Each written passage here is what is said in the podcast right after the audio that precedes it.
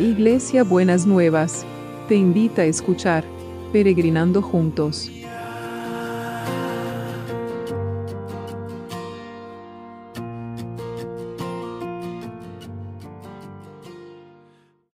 Buenos días mis peregrinos y peregrinas, ¿cómo estamos para empezar este martes que el Señor nos ha preparado a cada uno y a cada una?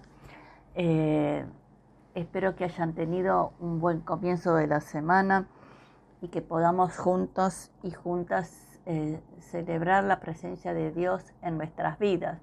Y estamos viendo las eh, personas que se, que se encontraron con Jesús o con Dios en el Antiguo Testamento y qué pasó en sus vidas después de eso, ¿no? Y hoy lo vamos a ver con la mujer pecadora, que está en Lucas 7, y dice así, uno de los fariseos invitó a Jesús a cenar, así que Jesús fue a su casa y se sentó a comer. Cuando cierta mujer de mala vida que vivía en la ciudad se enteró de que Jesús estaba comiendo allí, llevó un hermoso frasco de alabastro lleno de un costoso perfume. Llorando se arrodilló detrás de él a sus pies, sus lágrimas cayeron sobre los pies de Jesús y ella lo secó con sus cabellos no cesaba de besarle los pies y le ponía perfume. Cuando el fariseo que lo había invitado vio esto, dijo para sí, si este hombre fuera profeta, sabría qué tipo de mujer lo está tocando. Es una pecadora.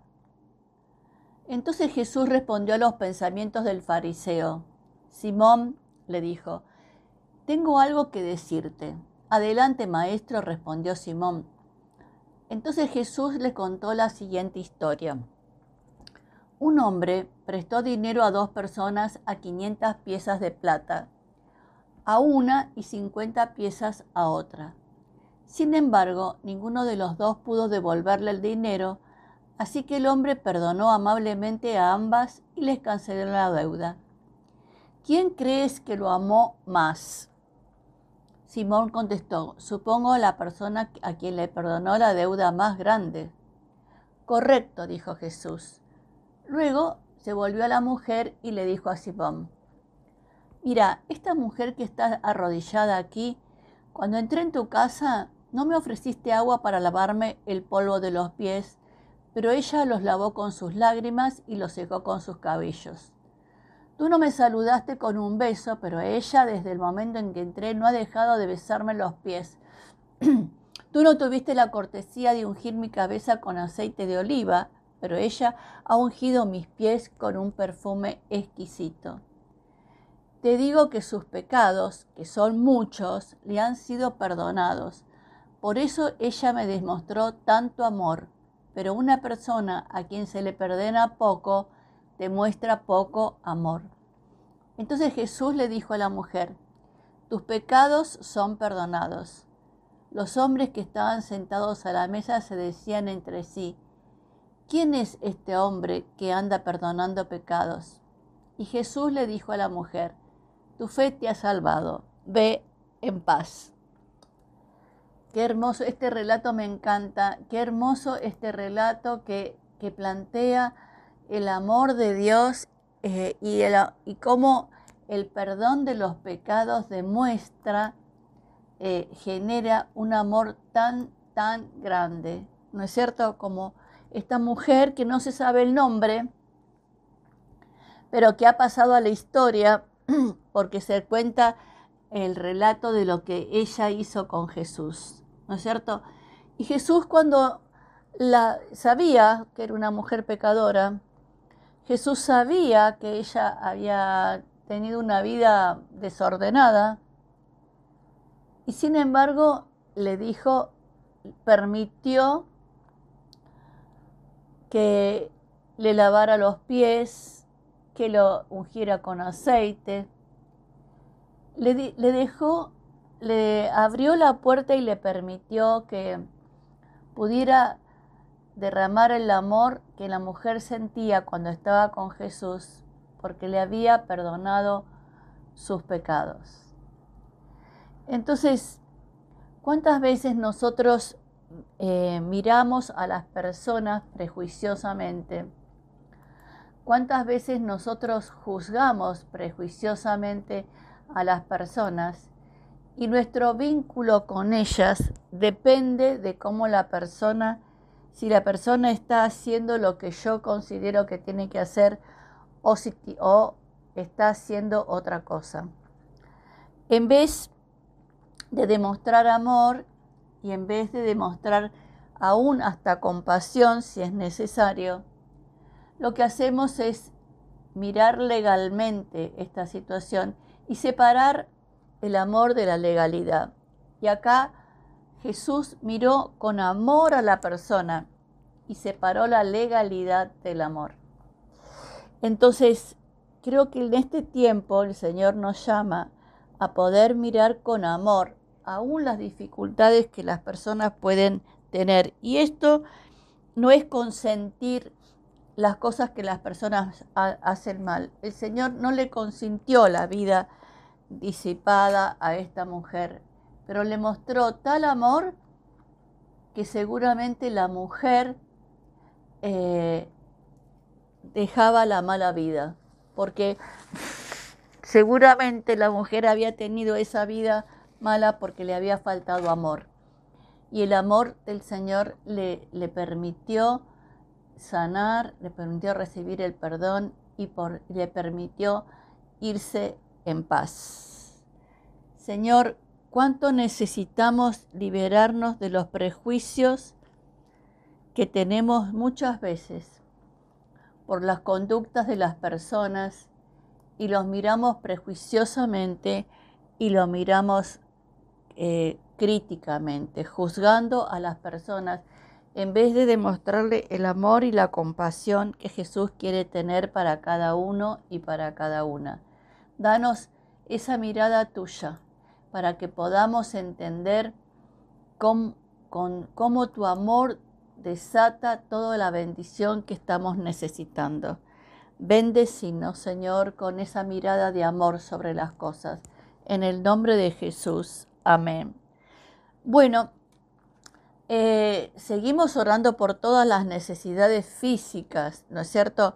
Sigamos orando por Viviana, que esas primeras 72 horas son críticas en, su proceso de rehabilitación para saber a dónde, eh, qué es lo que le va a pasar y cómo va a poder resolver, si se puede, cómo, cómo va a quedar después de todo esto, este choque que tuvo y esta, este terrible accidente. Así que tengámosla a ella en oración permanentemente. Pero tenemos buenas noticias de Roberto. Así que pareciera que ayer lo iban a internar para hacerle todo el prequirúrgico y posiblemente el jueves lo operen, que gracias a Dios ya tiene los elementos que necesita para poder, para la operación.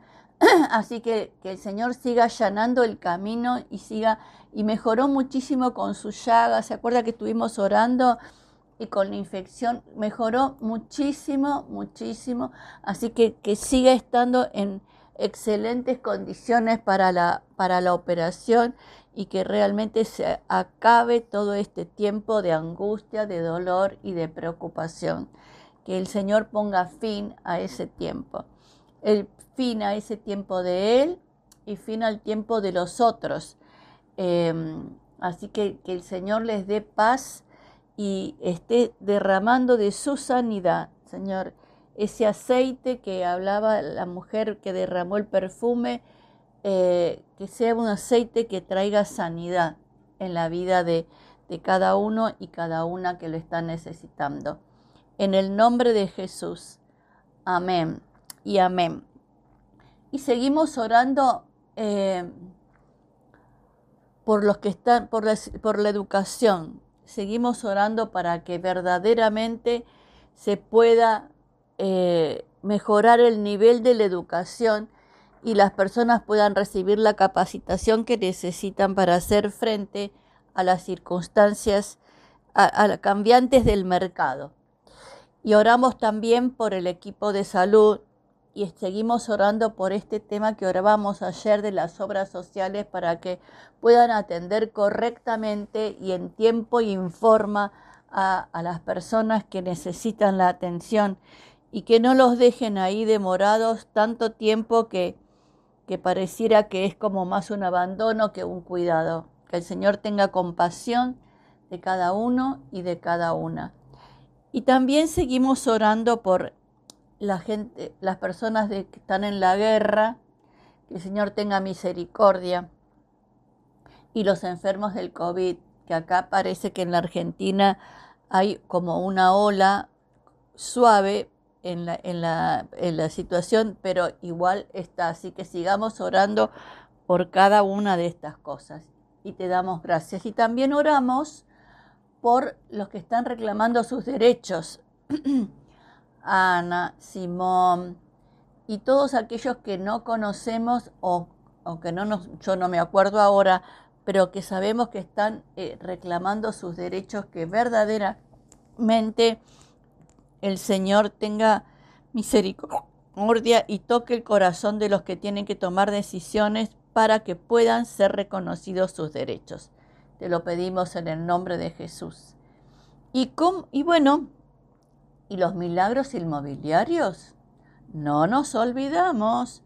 La logística celestial y los milagros inmobiliarios, Señor, queremos ver pronto, como estamos viendo la recuperación de Roberto, eh, y como vos estás actuando en ese cuerpo, queremos verla en, todo lo que es el mercado inmobiliario. Que podamos, Señor, estar ahí reconociendo tu poder, tu, tu milagro, tu gracia sobre cada una de estas situaciones. Que el que tenga que vender, venda, que el que tenga que vender y comprar, vende, pueda vender y comprar y que tu mano se mueva poderosamente en el nombre de Jesús. Amén y amén. ¿Y cómo va a ser el abrazo de hoy? El abrazo de hoy, fíjese lo que dice. El abrazo de hoy dice así. Esto dice el Señor. El cielo es mi trono y la tierra el estrado de mis pies. ¿Quién podrá construirme un templo tan bueno como ese? Muy gracioso, muy, muy interesante la imagen. Que el cielo es donde está el trono del Señor y la tierra es donde Él pone sus pies. Semejante templo no se puede construir ningún humano. Así que le damos gracias al Señor porque en el cielo está su trono, pero en la tierra es donde Él domina también todas las cosas. Así que bueno, les mando un besito enorme para todos y para todas y nos vemos mañana miércoles. Mañana miércoles. Besito grande para todos y para todas. Hasta mañana.